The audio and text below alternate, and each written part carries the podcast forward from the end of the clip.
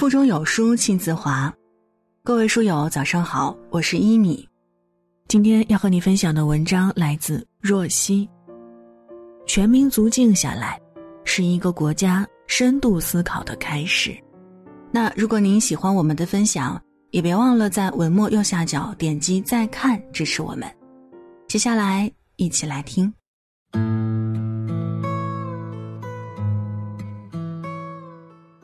在以色列有一个安息日，这一天最大特点是不能工作，商店、饭店、娱乐场所大都关门谢客，公交车也停运，人们在家中静心祈祷、反思，严禁走亲访友、外出旅游和参加其他社会活动，唯独有一件事儿是特许的，那就是读书。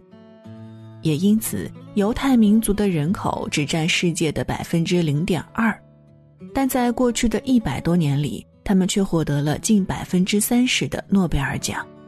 在巴厘岛，每年的新年叫做祭夕节，所有人都静静地待在家中，不允许出门，不得点灯，不得烧火，大家基本都会轻食冥想，审视自己这一年的不足与成长，在那里。新年是与自己待在一起的一天。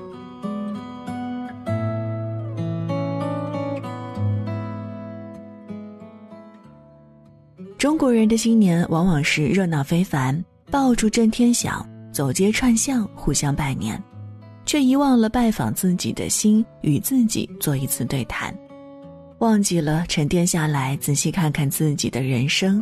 审视一下自己过往的种种，真的是喜乐平和吗？以及还有哪些旧的习惯可以改善呢？全民族静下来，是一个国家开始进入深度思维的启示。病毒疫情在春节前的突然爆发，并不是偶然事件，这是大自然给我们每一位中国人敲了一记警钟。现在中国人的疾病一半是污染造成的。一半是吃出来的。这个春节，我们都戴着口罩，我们都静坐在家中，这是全民族的一次契机，一个扭转大局的奇迹。每个人都请仔仔细细的看一看自己的人生，审视自己的生活方式，审视自己的饮食习惯，审视自己对万物生命的态度。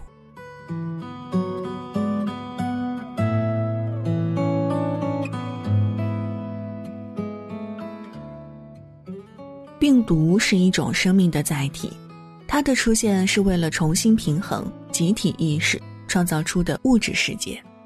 当每一位中国人开始净化自己的思想，清理我们的传统认知，审视自己的问题并改善；当我们所有人一起集体转念，意识到生命就是生命，没有贵贱之分，人类也仅仅只是生命的一种载体。我们无权宰杀别种生命体，仅仅为了满足自己的口腹之欲；我们无权破坏自己的家园生态。我们是需要自然并赖以生存的物种，我们与万物真正是连接一体的。这是大自然给予我们的警钟，也是大自然给我们上的一课。意识创造物质实相，我们每一个人只有净化自己的意识与认知。才会真正的帮助到这次的疫情发展，保护好自己的家园。当我们每个人都开始意识到这些，内在开始充满慈悲与理解时，病毒也会慢慢的销声匿迹。那今天最后要和大家分享一个好消息，你还在为英语基础差而发愁吗？你连最基础的英文都说不出口？看到长难句就头疼。前新东方英语名师现场直播免费教学，连续三天，每天两小时，纯干货英语知识分享，原价三百九十九元，现在仅需零元，还剩最后一百人，扫码进群即可收听。本次开课时间为二月四日晚上八点。